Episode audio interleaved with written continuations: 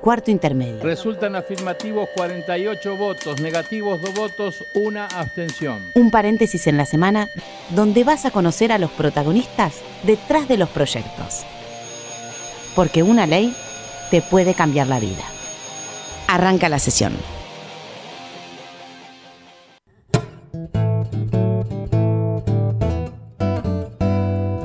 Hola, ¿cómo les va? Bienvenidos a Cuarto Intermedio. Recién decía, arranca la sesión. Casi no arranca la sesión este domingo, 12 y media del mediodía en todo el país. Un saludo a todos los argentinos de parte de Cuarto Intermedio y también le mandamos un saludo a Flor Corregido. Si me escuchan la voz, no es que sea locutor ni nada de esto, sino que tengo la voz tomada.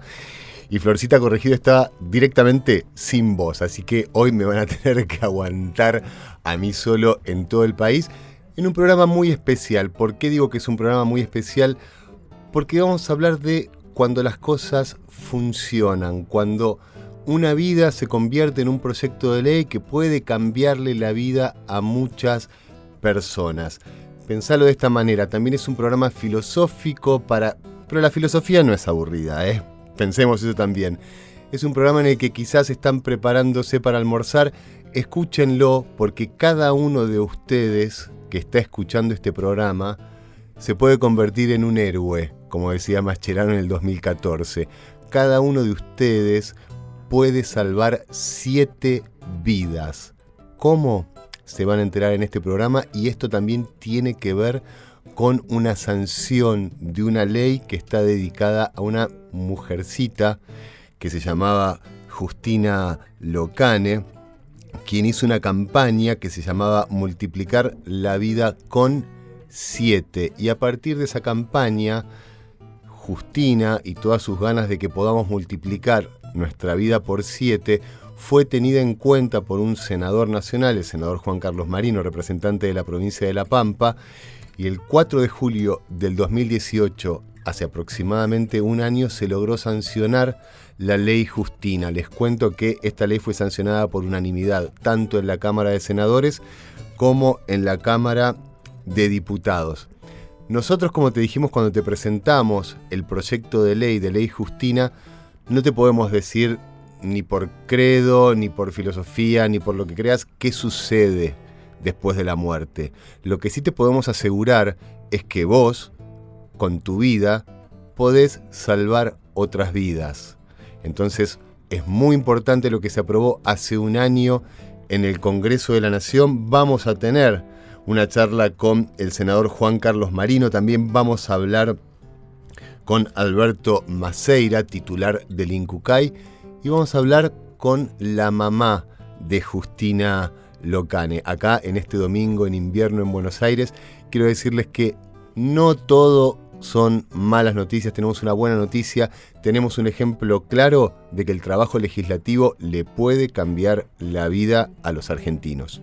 Vamos a hablar entonces con el senador representante de la provincia de La Pampa, Juan Carlos Marino. Hola senador, ¿cómo le va? Buen domingo.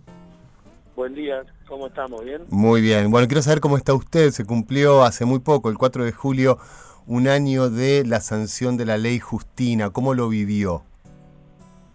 Sí, con mucha emoción, con, mucha alegría. Eh, la verdad que, eh, nada, lo decidimos el mismo día entregarle la distinción Domingo Faustino Sarmiento, que es la distinción más importante que entrega el Senado, a dos padres enormes, gigantes, eh, que son Paola y Ezequiel, porque bueno, creo que a partir de ahí, de la desgracia que les tocó vivir, y que ellos, lejos de, de quedarse viendo ese luto en su casa, trataron de, bueno, seguramente ese dolor no lo superarán nunca, pero trataron de ser solidarios, de ayudar a los demás, cumplir el objetivo y el legado que dejó Justina, que era ayudar a los demás, o hacer todo lo que puedan por los demás. Y bueno, eh, nada, mm, vivimos un momento emotivo, como pasa siempre, este tipo de cosas, y feliz por haber sido el autor de la ley más importante de los últimos años, donde creo que más allá eh, de la importancia de la ley, lo importante acá es los resultados de la ley. Cuéntenos de los resultados para que todo el país se pueda enterar que esta es una ley como modelo porque muestra que las cosas funcionan también y que el poder legislativo le cambia la vida a la gente. Cuéntenos cuáles han sido los resultados a, un año de la sanción de la ley Justina. los resultados son asombrosos y se van superando mes tras mes. Eh, para que se dé una idea a todo el mundo, eh, cuando nosotros, cuando entra en vigencia la ley, eh, empieza un, hay, hay, un cambio de paradigma en la Argentina en lo que tiene que ver con donación de órganos y la verdad que estábamos en un promedio de 13 habitantes por millón eh, o 13 donantes por millón de habitantes y hoy estamos en 19,5 a solo un año.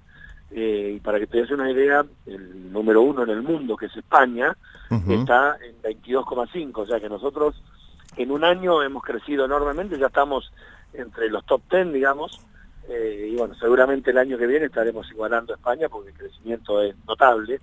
Y lo más importante, lo más importante, que de las 10.000, 11.000 personas que estaban esperando un trasplante, eso se ha reducido enormemente. ¿Qué quiere decir eso? Bueno, que hay más donantes y que hay más posibilidades de, trasplante, por supuesto.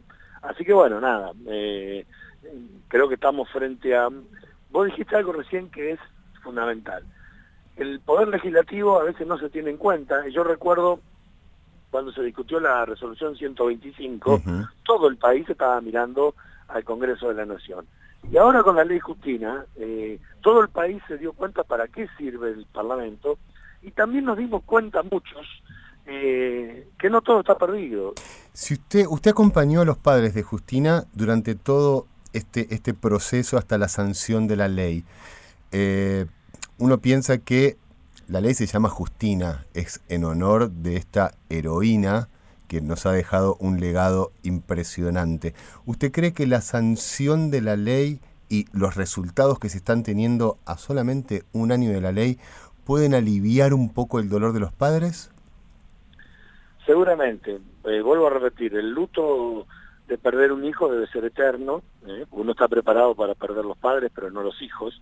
Eh, pero bueno, eh, tanto hablando con Ezequiel como con Paola, dentro de toda la tristeza que los invade, porque, porque claro, perder un hijo es terrible, ellos también sienten de que su hija se ha transformado en alguien que le va a cambiar la vida a las personas, y es, y es la hija de ellos, y bueno, seguramente en el cielo estará festejando todo lo que nosotros logramos hacer y fundamentalmente sus padres, ¿no? Y que esto no se va a detener porque el papá sigue trabajando, la mamá también, eh, están eh, tratando de armar la casa de Justina en todas las provincias porque también hay una realidad.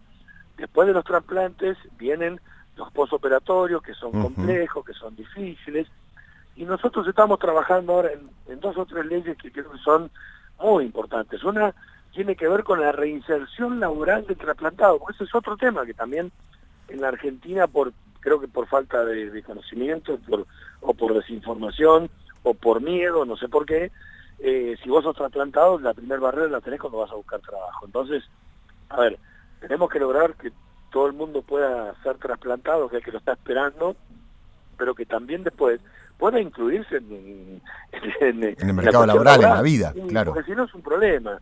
Y también estamos trabajando en lo que tiene que ver con un laboratorio de análisis genéticos, porque este es otro gran tema de debate en la Argentina. A ver, para ver si hay compatibilidad con un donante, nosotros enviamos todas las muestras en este momento eh, a un laboratorio a los Estados Unidos, con lo cual los tiempos de espera a veces superan los seis meses, a veces el, año. Supongamos alguien que está, no sé, sufriendo una leucemia, cuando los resultados vuelven seguramente ya no está. Ya es tarde, sí. Y además hasta tenemos un problema, si se quiere, de, a ver, eh, de que tenemos un, un padrón genético fuera de nuestro país, es un tema de soberanía también, ¿no? Y el otro tema que vamos a abordar, que ya estamos trabajando, y que bueno, desgraciadamente siempre pasa lo mismo con este tipo de leyes, tiene, tiene que haber una muerte para que para que puedan llegar a ser eh, exitosas cuando uno las pone a consideración, pero estamos con el tema de lo que es obesidad, ver cómo se puede adecuar la legislación vigente. Tenemos un problema, tenemos, tenemos un problema importante con la obesidad y con la obesidad de los niños en nuestro país. Sí, eh, claro, pero bueno, hay que, hay que adecuar las leyes.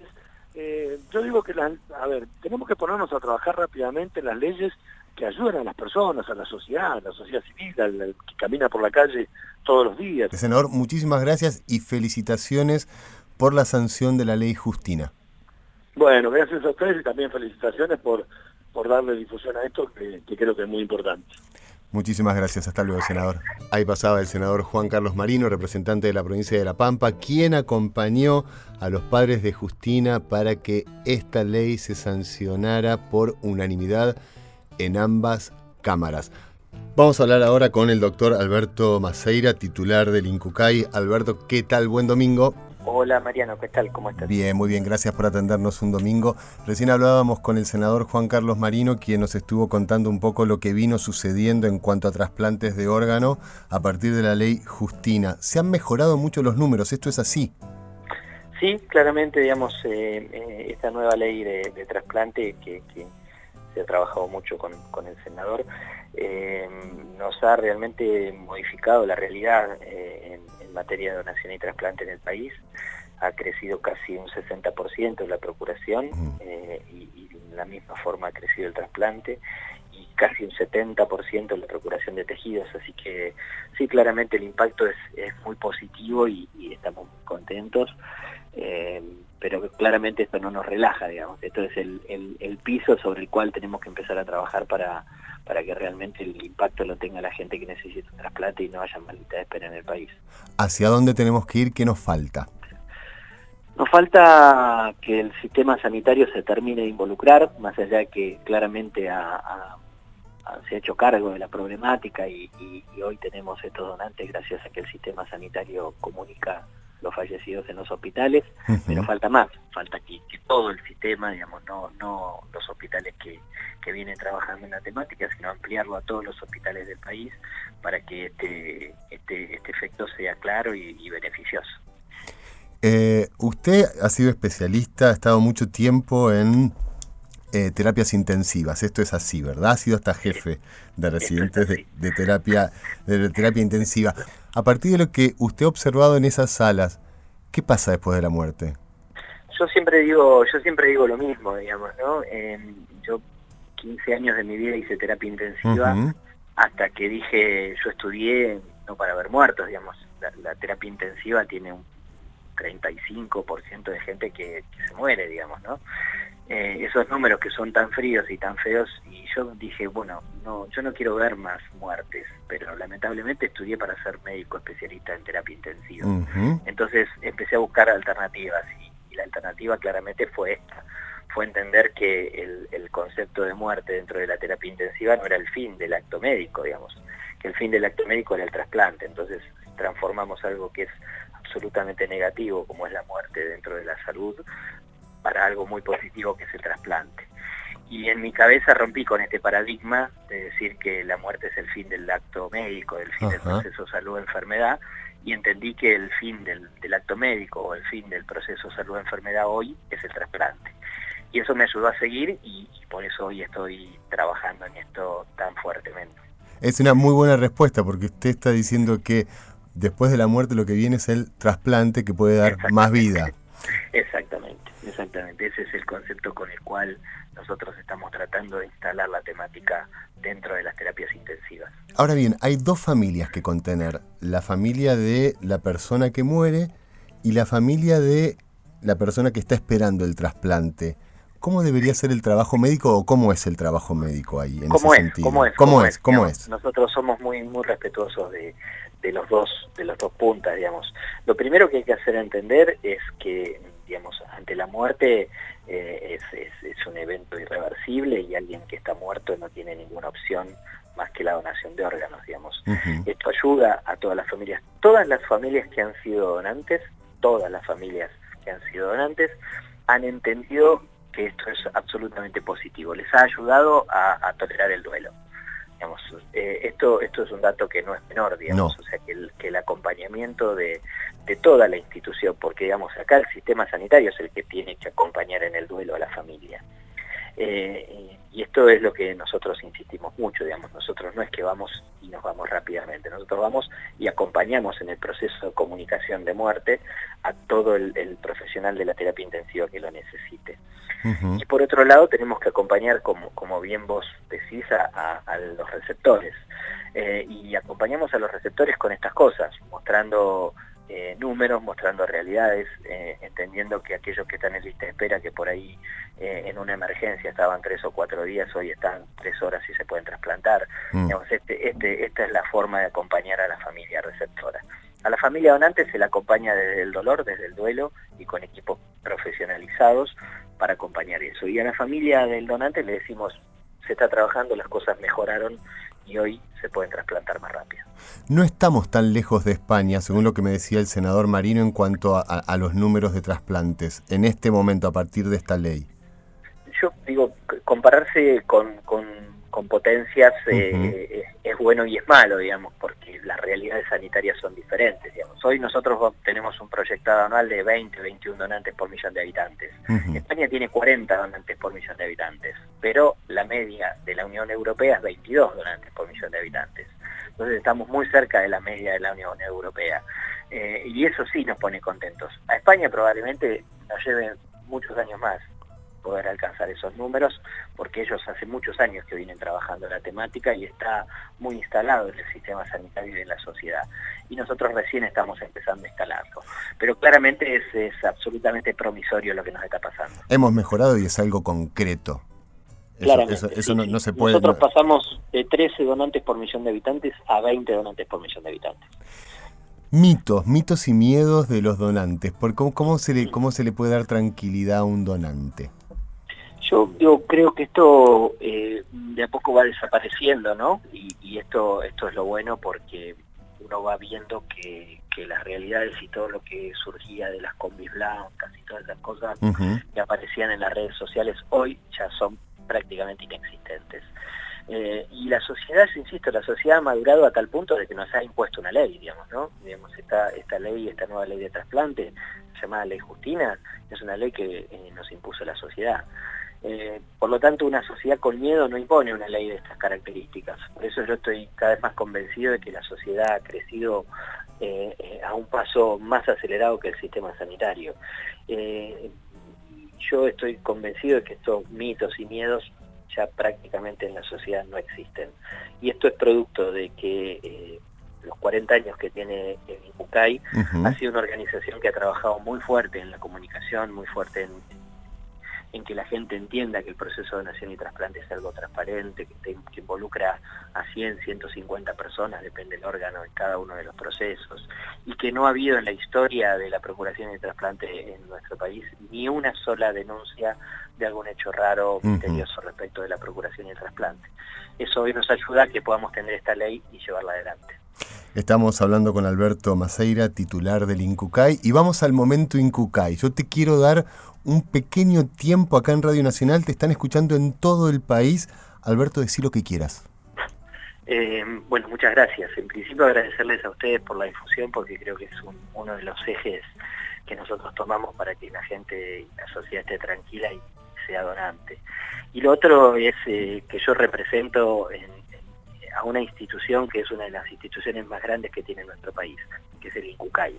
Eh, un organismo de referencia mundial, un organismo de referencia internacional y que los argentinos sabemos que es así y por eso nos acompañan en esto y, eso es lo que hoy me pone muy orgulloso, poder representar una institución del Estado Nacional que realmente eh, ha modificado la historia de la procuración y el trasplante en el país. Alberto, muchísimas gracias. En cuanto quieras y lo creas necesario, tenés este momento en Cucay acá con nosotros cuando quieras. Muchísimas gracias, Mariano. Un gusto grande hablar con vos. Un gusto. Que tengas buen domingo, que cierres bien el domingo. Buen domingo. Cuarto intermedio. Por Nacional. Seguimos en cuarto intermedio y ahora vamos a ponerte un audio de una nota que le pudimos hacer a Paola Stelo, quien es la mamá de Justina, quien la acompañó, junto con su padre también, Ezequiel Locane, también la acompañó muchísimo a su hija y nosotros tuvimos la oportunidad de hablar con Paola Estelo, mamá de Justina, y esto era lo que nos decía. Es un proceso de mucha incertidumbre, de mucha tristeza y de mucha angustia, sobre todo los que no lo logran, entonces queremos evitar eso. Yo siempre hablo, recién lo dije, empatía. Mi hija tenía ese poder de empatía que no, que no sé si todas las personas lo tienen. Eh, yo soy una persona muy empática, creo que ya lo heredó de la familia, y pensar en el otro, en su lugar de espera, eh, hizo que nosotros también nos pongamos a trabajar para, para, sin parar, porque no vamos a parar, esta ley es algo maravilloso, pero como yo siempre dije, esto es el inicio de algo que no va a terminar hasta al menos que yo me encuentre con ella. Entonces eso es genial. Justina quería esto. Hay cada vez más gente que empieza a concientizar. De hecho, yo formé la Fundación Justina. Desde la Fundación Justina, uno de los objetivos es concientizar. Estamos viajando, estamos yendo a las escuelas a hablar de este tema que nos parece tan importante, sobre todo eh, empezar en el nivel inicial, eh, de acuerdo obviamente a la edad de cada niño, ¿no? Pero y los adolescentes en este momento, que son los que van a cumplir 18 años, los que están en secundaria son como las esponjas del futuro, ¿no? Para poder cambiar del todo la, la, la, conciencia. ¿Qué cosas son las que más recordás de Justina? Recién hablabas de eso, bueno, una jornada muy emocionante. Y Justina, ¿qué te puedo decir? Soy la mamá. Justina era muy amiga, muy amiguera. De hecho, acá están sus amigas. Hola, Renu. Eh, una persona que no tenía maldad, que iba para adelante, una persona extremadamente sonriente, con ganas de vivir, muy solidaria desde chiquita. Y era mi hija, ¿qué les puedo decir? Yo la, amo con locura, la extraño día a día, mucho, mucho. Pero bueno, eh, entiendo que en este, después de la pérdida de Justi, uno trata de buscar, al menos yo soy una persona que siempre trata de estar bien, ¿no? A pesar de todo. Y una de las cosas que me da tranquilidad es saber que ella está en un lugar mejor, está en paz, sonriendo, porque hemos logrado esto y el ayudar a todos los que podamos, los estamos llevando adelante. Entonces ella, desde donde está, sé que está muy bien y eso es lo que me ayuda para continuar. La ley ha hecho que muchas personas eh, tomen conciencia después de esto. No se olviden que le ayudemos a todos los que podamos en aquel momento. Fue algo muy resonante para toda una sociedad. La sociedad la miró, o sea, se detuvo ante la mirada y lo que Justina pedía y ante esa espera la seguían millones de argentinos y estuvimos la posibilidad, ella tuvo la posibilidad de, abrirse, de que la gente la conociera. Nada es casual en esta vida, las cosas pasan por algo. Y esto era, sin dudas, sin dudas, estos 12 años que ella estuvo eh, con nosotros en forma física, eh, fueron los que tenían que estar, porque sin duda esta era su misión. Entonces desde ahí yo tengo la tranquilidad de que lo que hizo fue maravilloso. Ahí pasó la nota con Paula Estelo, mamá de Justina. Justina merece el lugar de heroína de nuestro país, sin ninguna duda.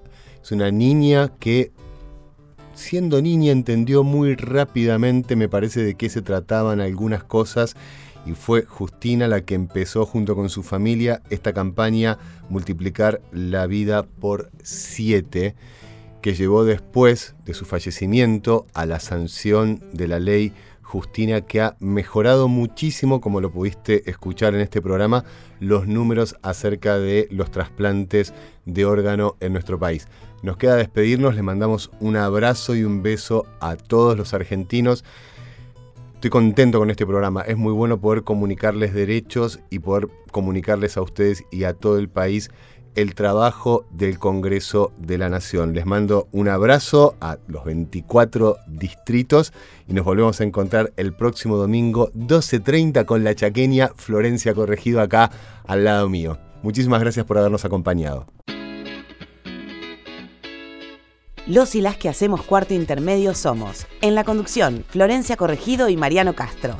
En la producción edición, Paula Rojo y Sonia Buller. Este programa fue producido por el Senado de la Nación desde la Biblioteca del Congreso.